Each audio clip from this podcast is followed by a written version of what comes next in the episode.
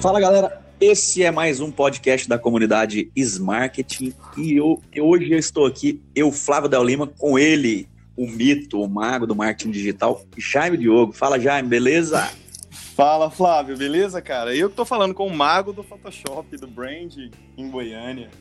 Cara, bom demais estar aqui e tamo junto, é isso daí. Bom demais. Cara, hoje nós vamos falar um pouquinho aqui para essa galera sensacional sobre crise de marcas e como que isso tem reverberado e como que as crises têm se potencializado com as redes sociais. Então nós vamos dar algumas dicas sobre isso. E eu queria já começar falando uma definição que eu acho interessantíssima para a crise de marca, que diz que crise de marca é todo evento não rotineiro, inesperado e que causa danos para a marca.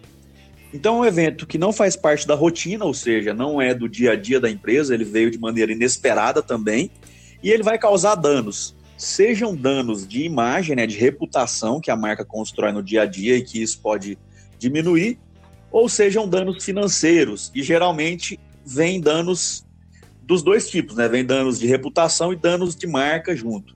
E a gente tem visto recentemente com cada vez mais a crescente das redes sociais, a gente tem visto a crescente também de novos influenciadores, de novas marcas que têm surgido, e a gente tem visto consequentemente, mais pessoas e mais negócios se metendo em crises, né? Nós vimos recentemente aí crise, por exemplo, é, da Gabriela Pugliese, e eu até queria que você falasse um pouquinho desse caso da Gabriela Pugliese, Jaime. Cara, o seguinte, sempre que a gente olha o poder de influência, né, dessa galera, de influenciadores, a gente sempre vê que essa questão de uh, as pessoas manifestarem com algo que está desalinhado com o projeto, com os valores da marca é muito comum. E a gente vê hoje na internet uma cultura do cancelamento, né, um termo muito utilizado, muito forte. E o que acontece é que essas pessoas, né, que se identificam com o impacto que essa marca causa, o impacto que ela gera, acaba corrompendo a figura pública desse influenciador. Então, o que, que aconteceu? A Gabriela Pugliese, ela fez lá os seus posts, enfim, né, uh, furou isolamento e tudo mais. E algumas marcas que a patrocinavam disseram: não, nós não nos compactuamos muito com essa situação e nós vamos cancelar ou até pausar algumas, alguns patrocínios com você. Então isso está muito alinhado, cara, com o descumprimento é, de, de, sei lá, de talvez algum, algum tipo de, de, de fechamento ou de contrato, enfim. Mas às vezes, na grande maioria das vezes, eu digo, é porque exatamente o público está falando isso, né? Hoje, o, os clientes têm voz na internet. Então, qualquer comentário, seja um tweet de um influenciador, pode gerar um grande burburinho e aí a galera começar a desencadear esse tipo de comentário, de ação, de cancelamento. E é interessante, né? Porque esse caso da Gabriela Pugliese, ela na verdade, ela não, nem falou nada, mas ela postou fotos, né, que denotavam que ela estava numa festa particular lá com algumas pessoas, e isso acabou fazendo com que a galera começasse a criticar demais, porque ela tinha passado pelo, pela doença e pelo, pelo Covid, né? Ela já tinha se recuperado disso e ela acabou fazendo uma festa e desrespeitou esse isolamento social, e aí surgiu essa coisa do cancelamento, né? Que é um termo muito recente, que a gente não utilizava isso há alguns anos atrás e o que, que seria de fato, então, a pessoa ser cancelada, Jaime? Cara, essa era do cancelamento, né, que a galera tem chamado, tem utilizado, é que a galera tenta fazer justiça, na verdade, justiça com as próprias teclas, né? Então, qualquer é, informativo, algo que a, que a marca tenha se expressado, hoje a facilidade de expor sua opinião tem até um certo risco, né, da pessoa ser cancelada. Então, para as marcas, isso pode ser um, um, grande, uma razão de grande frio na barriga, né? Mas hoje a exposição ela está latente para qualquer marca. Nenhuma marca pode viver escondida, alheia.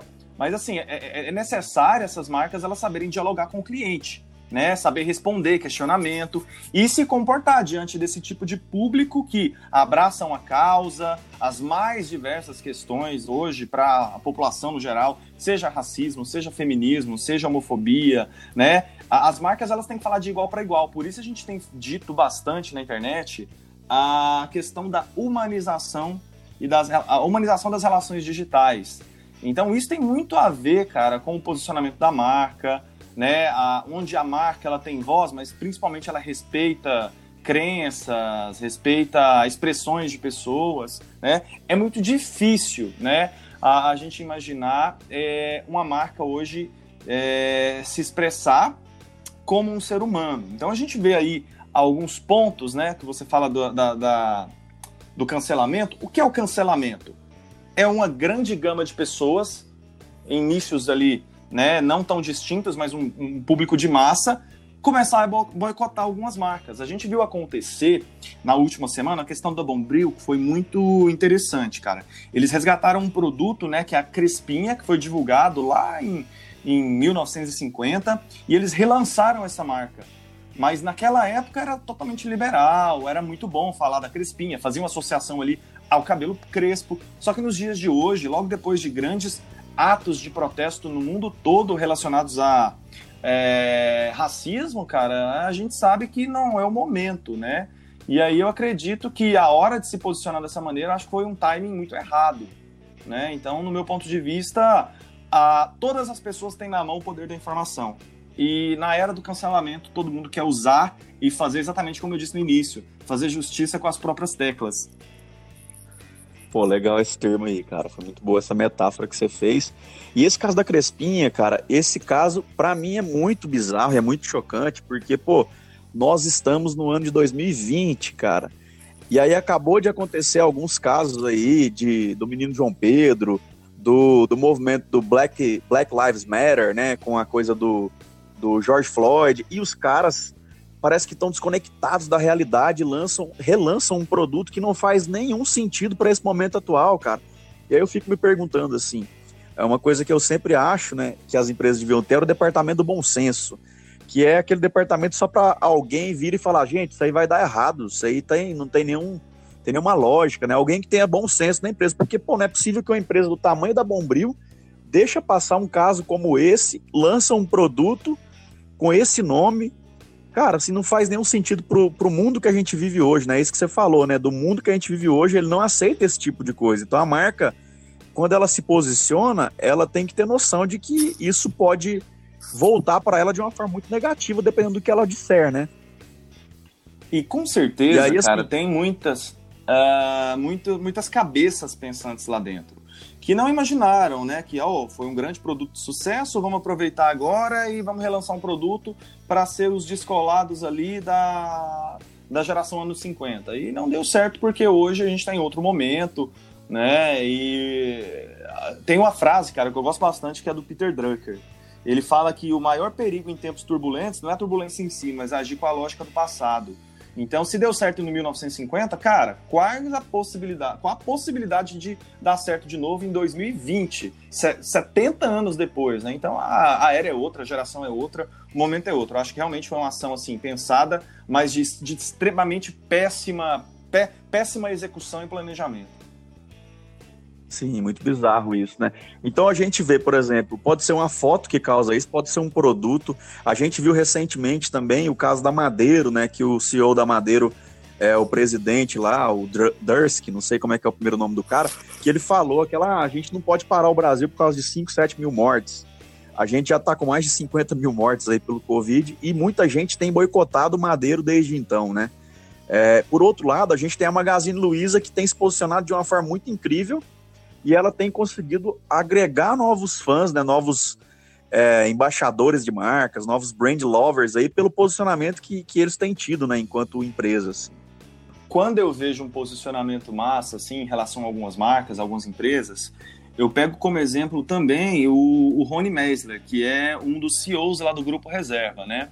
Cara, ele tem projetos assim, fantásticos que conversam muito com esse posicionamento, até mesmo para evitar possíveis crises de, de, de, imagem, crises nas redes sociais, né? Ele cria lá aquele movimento de capitalismo consciente.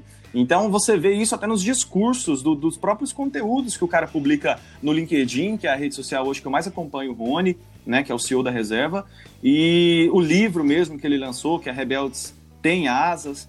E, cara, eu acho que bons posicionamentos, partindo de cima para baixo, do topo, né, da, da, do grande escalão das empresas, a gente já consegue ver um mindset diferente da marca. E é exatamente aquele, aquele quesito. As marcas hoje que abraçam causas sem esperar o hype e sem esperar algo ter acontecido para se posicionar, é aquelas que de fato o público vai aderir e vai é, sentir mais verdade no que elas estão falando. Né? E a reserva é um case que eu vejo muito forte nesse sentido. É interessante você falar disso também, porque é, eu me lembro, eu acho que foi do ano passado, a, a parada LGBTQ+, lá em São Paulo, é, o pessoal criticou muito algumas marcas e questionou algumas marcas que estavam patrocinando o evento. E aí a galera fez uma, uma campanha muito grande do tipo, marca tal, você é, tá aqui patrocinando o evento, apoiando o evento, mas você de fato apoia a causa? Você de fato tem, por exemplo, uma, uma cota para contratação de transexuais na sua empresa? Coisas do tipo, sabe? Então, assim, hoje em dia, todo mundo tem voz, né? As pessoas têm voz e elas querem usar a influência que elas podem ter, mesmo que seja uma microinfluência, para questionar. Então as marcas elas estão cada vez mais expostas, né? Então elas estão sujeitas a, a receber isso das, das, das pessoas, né? Um ponto que eu sempre lembro, né, é o nível de influência que cada indivíduo ele exerce dentro do seu nicho seja para sua família, seja para os seus amigos. Quem está lá no topo é a galera que alcança bastante. São os artistas, é, Anitta, Cristiano Ronaldo, galera que tem muito seguidor. Mas se a gente for olhar descendo nos nichos da sociedade, depois dá, dá um Google aí, galera, que é o conceito de pirâmide de influência, quem está no topo mais alcança, mas proporcionalmente quem está lá embaixo tem menos seguidores em níveis proporcionais de influência, a galera que tem menos seguidores vai influenciar o seu nicho, a sua rede. Tem a galera que confia muito no trabalho do Flávio, segue ele, gosta dos conteúdos, ele influencia família, ele influencia alunos. E proporcionalmente, se eu vou pegar um, alguém que tem um extremo alcance, uma web celebridade, ele vai influenciar, só que em níveis diferentes que o, que o, que o professor Flávio ou o Jaime vai influenciar. Eu acho isso muito legal que é um termo aí muito bacana, cara. Acho que até merece depois um, um bate-papo meu aí depois para falar sobre essa questão de influência. Mas é, é, muito bacana entender hoje o espaço de cada indivíduo, né, na influência que ele gera no seu público na internet. Pô, muito legal isso que você falou, cara. Inclusive, assim, crise de marca, geralmente a gente tende a, a olhar para crises, né, de marcas grandes e crises que reverberaram muito grande, de maneira muito enorme, né, como a gente está falando aqui.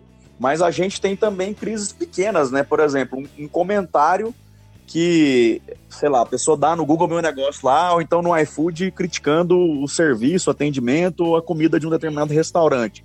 Isso tem que ser encarado pelo restaurante como uma crise, né?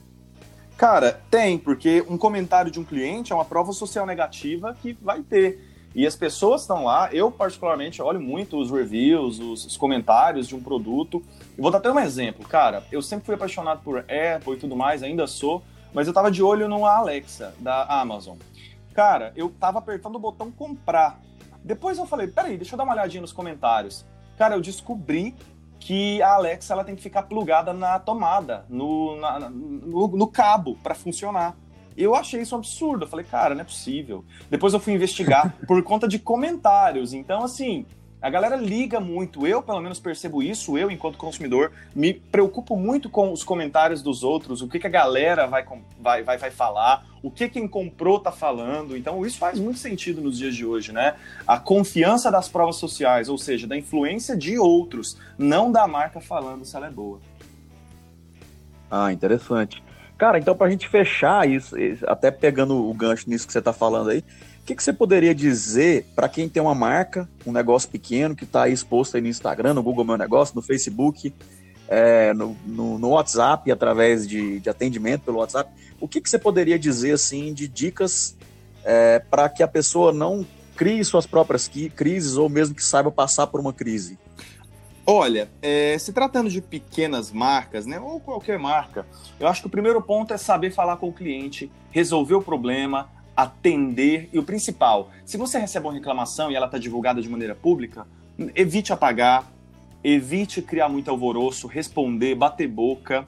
E se de fato tem alguém ali te enchendo o saco, xingando, palavras que não são legais, printa antes de apagar, sempre para te resguardar diante de qualquer cenário que possa acontecer. E sempre deixe claro de que se coloque no lugar do cliente, tente resolver e nunca omitir uma informação, apagar e simplesmente fingir que aquilo não aconteceu. Isso é só mais um dos estopins hoje de crises que podem acontecer, porque a influência de um cliente hoje que dá um print, nós vivemos além da era do cancelamento, nós vivemos, nós vivemos na era do print. Então, muito cuidado com esse tipo de situação, né? Às vezes você apaga pensando que só o cliente vai perceber que você apagou, mas tem muita gente ali de olho e até mesmo a própria influência do cliente falando não só do problema, mas falando do problema que foi apagado e omitido, a crise pode vir maior. Show de bola. Acho que nós fechamos aí com chave de ouro. E eu queria aí te agradecer pelo bate-papo, que eu acho que foi bastante interessante. É, eu acho que foi incrível, assim, dá para pegar um, um, gancho aí para crise de marca e entender isso, como levar isso para o dia a dia. Muito obrigado mesmo, Jaime. Valeu Pô, demais, cara. cara. Obrigado aí pela parceria, obrigado aí pelo, pelo bate-papo. Para mim foi muito bom, tá? E agora falando com a galera aí que tá ouvindo a gente, que tá acompanhando aí os podcasts, manda esse podcast para um amigo, manda para um amigo que tem uma pequena empresa, manda para ele poder ouvir também falando sobre os impactos que, é, que essa era do cancelamento ou toda essa questão aí de imagem de marca pode impactar na, na vida dele ou na empresa dele. E segue a gente lá na comunidade Smarketing. Valeu, Flávio. Valeu, Jaime. Grande abraço. Sucesso, pessoal. Um abraço.